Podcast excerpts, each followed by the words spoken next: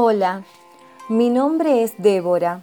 Soy psicopedagoga, integrante de los equipos del programa de orientación escolar del Ministerio de Educación de la provincia de Salta. Quiero decirte que estamos viviendo un momento histórico y un gran reto. Y hablando de historia, quiero referirme a una niña que se llamaba Ana Frank, que vivió la Segunda Guerra Mundial encerrada en una casa con su familia y no podían ni hacer ruidos. Nosotros sí podemos. No podían dejar entrar la luz del sol por la ventana ni que le vieran. Nosotros sí podemos. No tenían televisión, no tenían celular, solo ayuda del exterior. Y aguantó más de un año. Pensá hoy la suerte que tenemos.